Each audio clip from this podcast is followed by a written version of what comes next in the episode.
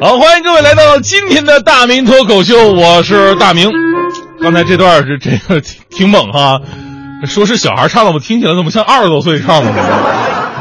呃，前两天一直在年休，也就一周的时间吧。这个我发现我身边已经有很多的变化了。我刚回来的时候，那个徐翔找我喝酒，喝的满脸通红、五迷三道的时候呢，突然特别特别深沉的跟我说了来来了这么一句，说大明啊，我想换妻。换妻，当时我都蒙圈了，我说什么玩意儿？你怎么能是这种人呢？但我特别郑重的告诉徐翔，我说强哥呀，你这违背这个伦理道德，你知道吗？你说你一个挺淳朴的相声演员，自从上了我们快乐大本营有了点名气，怎么就忘乎所以呢？换妻，就你媳妇长那样，谁愿意跟你换？强哥说了，但是我身边真的很多人都想换妻呀。我一听，还这还这挺多人的，这种事你们已经形成圈子了是吗？我说强哥，别人换你也不能换，这是原则的问题呀。当兄弟说句实在话，不是不是得不到的就一定是好的，其实得到以后都那玩意儿。强哥喝了一口酒说：“那我还是听你的吧，不换就不换了，反正现在这六 S 使得还还还还行。六啊，你是换 iPhone 七呀？换 iPhone 七就说换 iPhone 七，换说说换七，麻烦下次你们说全称？整得我心中一荡，真的。”九月八号凌晨呢，苹果发布了最新款手机 iPhone 七，这可以说是全世界果粉每年最关注的一个事儿。自从乔布斯当年推出 iPhone 以来，一直到 iPhone 四，就彻底改变了手机的市场，甚至改变了人们的生活。你看啊，现在大家伙用手机的方式跟咱们以前用手机的方式完全不一样。手机搁以前那就是打电话的，搁现在呢，我现在手机用的最少的功能就是打电话。苹果正是用这种高超的用户体验网罗了一大批的死忠粉呢。这些年的积累，你们知道苹果到底有多少钱吗？太惊人了！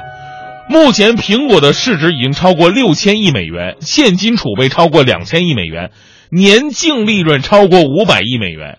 咱们假设，如果苹果公司它是一个国家的话，那么苹果的 GDP 在世界所有国家当中可以排到第四十二位。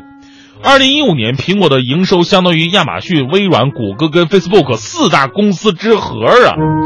年初呢，还有市呃有关这个市场调查机构啊，公布了一份科技企业员工创造的价值排行，其中的苹果员工以人均一百八十六万美元排名第一位，谷歌、软银、微软、亚马逊、索尼、英特尔、三星、惠普、日立、松下、IBM 这些国际知名巨头都只能甘拜下风。当然，这一定程度上要感谢咱们伟大的中国市场，超强的购买力是苹果长盛不衰最有力的支持。你看，很多朋友都是全家用苹果嘛。我有朋友发朋友圈就说了：“哎呦，这好啊，iPhone 七发布了，我很快就可以用上老婆的 iPhone 六 S 了。这样的话，我妈就可以用上我的五 S 了，我爸爸就可以用上我妈妈的四 S 了。他爸爸才用这个，他妈用完的四 S。”请问他爸爸到时候会不会通话五分钟，充电两小时？不过呢，苹果同样也有隐忧。我们都知道，乔布斯的风格呢是对产品的要求是极为苛刻和严格，追求极致的完美，呃，导致所有的果粉呢都有这样的精神。所以说，乔布斯走了之后，接任的 CEO 库克是世界上最悲催的人，因为他的用户是全世界最不容易满足的。所以你看，从 iPhone 五开始，苹果手机的设计就开始饱受抨击。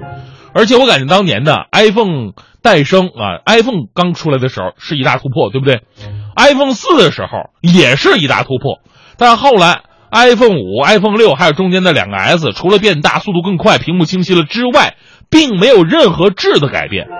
比方说刚出这 iPhone 七，很多说这这到底跟那个 iPhone 六 S 有什么不一样吗？看来看去，可能就是那无线耳机啊，无线耳机可能这是不太一样，是个突破了啊。但是你想想，这无线耳机也是被吐槽最多的，卖的巨贵不说，主要是真不靠谱。有人说说这耳机，你说没有线的拴着多容易丢啊！我跟你说，丢耳机是小事儿，不是最惨的，最惨的是什么呢？是你在车上，手机都被小偷偷走了，你还沉浸在音乐的世界当中无法自拔呢，你。等没信号，你反应过来，说明那时候你还在车上，而小偷已经离车远去了。当然了，你要说现在这么一个富可敌国的公司就此没落，那还有点为时尚早。但是呢，也并非不可能。各位还记得当年大明湖畔的诺基亚吗？以前的全民神机也是人手一台，但是现在只能沦为砸核桃来用了。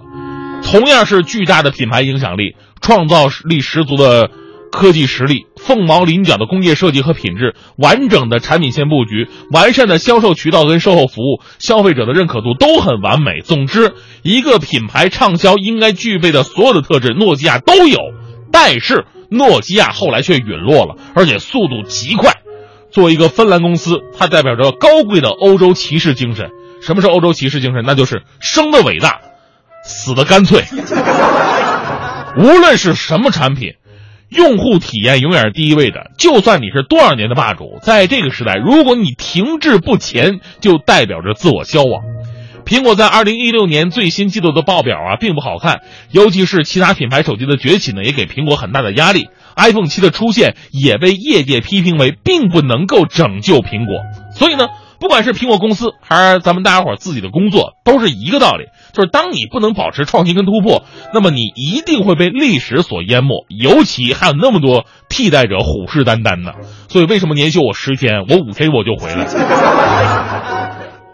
看的人太多了，啊！其实说了这么多呢，其实咱们也不能否认，短期之内苹果的地位还是不那么容易被动摇的，因为其他的产品也缺乏强势逆袭的能力，而且咱们大家伙都喜欢赶潮流嘛，现在用苹果是一种潮流啊，大家伙都用，那么我也要用，不管它好不好，反正我我我就用，是吧？我还问我们小编龚伟同学，我说龚伟，你这次准备买 iPhone 七吗？他说他不买了，因为上次初六的时候他已经卖了一个肾了。如果这次再卖一个肾的话，那真的就是身体被掏空了。听着他这句话呀，说实话，我 我感慨万千呢。我就觉得穷人呐，真的是挺可怜的。幸好我是一个富有的人，央广啊给了我富足的生活，每个月的工资我跟你说那都是天文数字，而我跟你真的真的这样啊。但是呢，我看那些仍然挣扎在。北京生活在北京，连个手机都都要卖肾的人，我真的无法接受。难道穷人就该一辈子做穷人吗？难道社会真的这么不公平吗？说实话，想到这里啊，我真的是难以控制自己的情绪，坐在我自己的私人飞机上，我就哭了起来。不一会儿，超市那个收银员出来跟我说：“说大兄弟，你哭啥哭啊？你这飞机是电动的，投了币才能玩，你知道不？轻点啊，别给我们坐坏了啊！”